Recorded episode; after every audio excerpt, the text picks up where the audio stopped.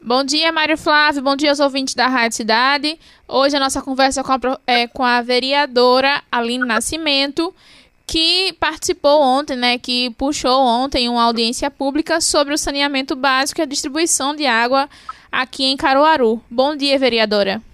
Bom dia, Carla. Bom dia, Mário. Bom ouvintes da Rádio Cidade.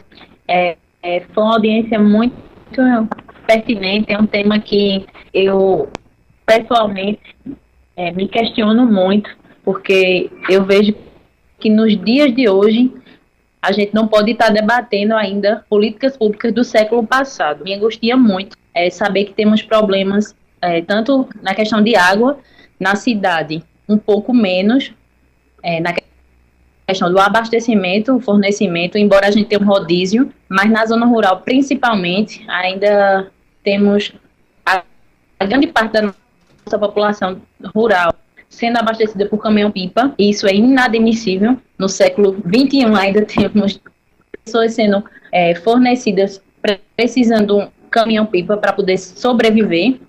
E a questão do saneamento, que também não deixa de ser uma política pública de saúde e de qualidade de vida, né, de dignidade, que infelizmente é, temos grande parte da população tanto nas, na área urbana quanto na rural, é, desassistidas é, pelo saneamento.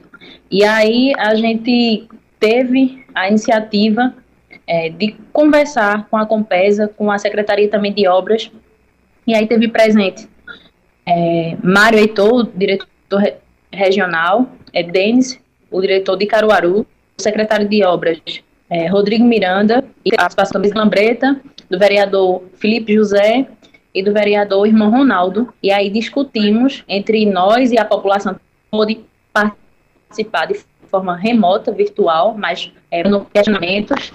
E aí a gente, tanto na, pelo, pelo portal do Facebook, de mídias sociais, como também é, das nossas mídias sociais particulares. E aí a gente pôde esclarecer um pouco sobre alguns saneamentos que estão sendo executados por parte do, da prefeitura ao longo desses últimos anos e aí é, tem muitas questões que a população é, começa a colocar a, a, o saneamento para funcionar antes da, dele estar realmente operando.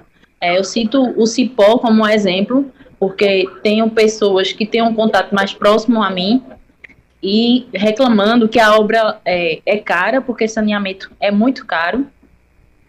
E aí, é, como não foi entregue ainda, é, tendo vários transtornos, mas a gente é, pôde entender e tem uma discussão também que a população é, entende que o cano, é, o calibre de 100 milímetros seria insuficiente.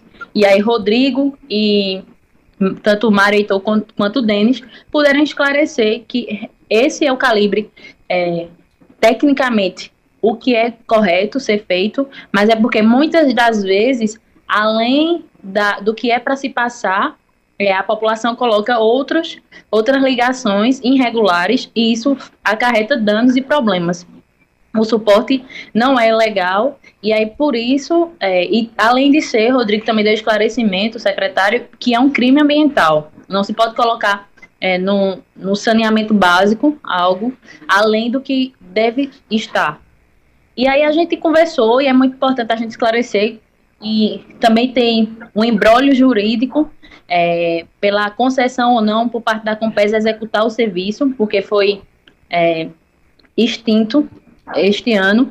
Também é, temos o marco regulatório, que foi sancionado, uma lei federal, o ano passado, é, come, começou para ser sancionado, foi sancionado esse ano, em 2021, na verdade. É, e aí tem metas para 2033, 2030, até se estender a 39, como também discutimos sobre as ODS, que são objetivos sustentáveis ao longo do planeta. E aí a gente precisa com metas também para 2030. Então a gente tem que começar a educar a população, né? Que a gente sabe também que a consciência ambiental ela é quase inexistente. A gente não tem essa prática, não é cultural nosso. Então a gente precisa fomentar. Então assim, o objetivo também nosso é saber o que é que a Compesa e o que é que parte do, do serviço público está ofertando de educação para atingir essas metas. Porque no plano regulatório nacional, ele fala que em 2030, 33, é, 99% da população vai estar com saneamento e 90% com água. E aí é uma meta que eu ouso dizer assim, é, eu quero ter expectativa que seja real, mas a gente é, precisa começar de hoje e fazer o futuro que a gente pensa daqui a 10 anos. Porque se a gente acha que vai atingir essa meta sem começar a educar, sem começar a ter objetivos muito claros de como a gente vai fazer para atingi-la, a gente não vai chegar.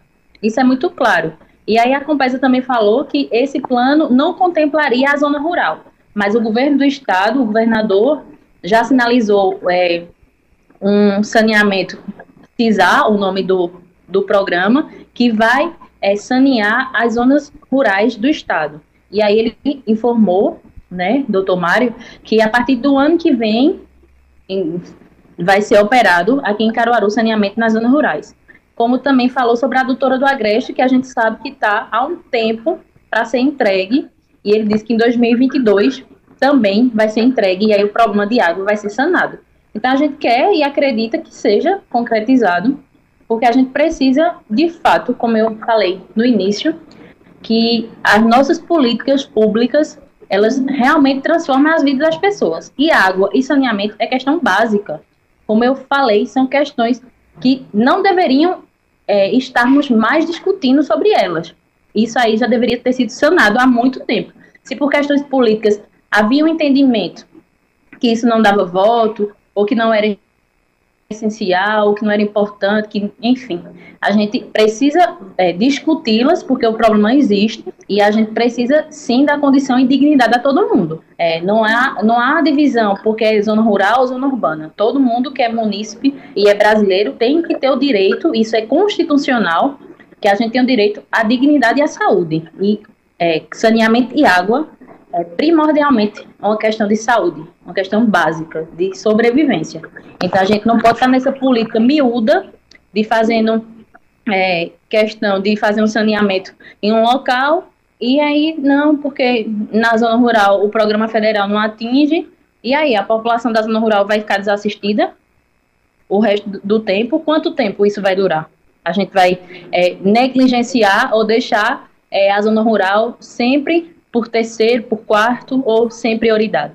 Então, assim, o nosso compromisso foi muito bom, é, o esclarecimento por parte da Compes, por parte é, da Prefeitura, os vereadores também puderam questionar é, questão de força comunitária, que também na zona rural é um grande problema, e aí a gente é, pôde debater sobre esses assuntos, entre outros, e a população, é, o que tiver dúvida, a gente deixa o canal sempre aberto, as nossas redes sociais estão abertas para que a gente fiscalize, para que a gente cobre, para que a gente veja como é que a gente pode, é, como legislador, ajudar que o município execute e o governo, tanto federal quanto estadual, também melhore a qualidade de vida de todos os munícipes da nossa cidade. É, vereadora, depois de toda essa discussão, o que ficou decidido é a Compesa vai tentar é, abarcar também a Rosana Rural? Como é que vai ser esse processo agora daqui para frente? Veja, como é, foi, eu falei, é, a Compesa está num embrólio jurídico para ser para ficar ou não com a concessão. Isso aí também é, vai precisar da discussão, porque com o marco regulatório a Compesa vai ter que entrar num processo, enfim, para poder ser renovado a licença, a licença durante esse período, para que ele execute, continue executando. Mas, é, como eu bem falei, o, o, diretor regional, doutor Mário, falou que é, o governador já se sensibilizou e sabe que é importante sanear a zona rural e eles se comprometeram em 2022 é, começar o programa CISAR em Caruaru. Eles já começaram no Sertão, salvo engano, e aí vai para o Agreste só o próximo ano. Então foi compromisso é, falado ontem, é, que está registrado nas nossas redes sociais do Poder Legislativo. É, quais são as redes que a senhora falou que se a pessoa tiver alguma dúvida é só falar? Quais são? Diga aí para os ouvintes. Exato. É, se tiver alguma dúvida, algum questionamento, algum caso específico, porque cada morador da nossa cidade, ele sabe muito mais da sua realidade. Então, é, minha rede social é Aline que Nascimento, esse é o Instagram, Facebook Aline Nascimento, e aí é só entrar em contato. A gente também tem a plataforma é, Tem Meu Voto, que é uma plataforma que você olha, é, procura lá vereadora Aline Nascimento e lá também pode tirar foto, sugerir, indicar, enfim, é, questionar, pode pedir agenda conosco. É, a Câmara, com o novo decreto, voltou a funcionar, mesmo restrito a atendimento é, de forma é, sobe um espera, enfim, mas a gente está sempre é, tentando estar aqui presente todos os dias quando não temos agenda externa, mas o contato é direto para que as pessoas possam falar sobre suas angústias, suas necessidades e que a gente possa buscar juntos a solução. Tá certo. Obrigada, vereadora. Eu que agradeço. Tenha um bom dia para vocês. Voltamos com você, Mário Flávio.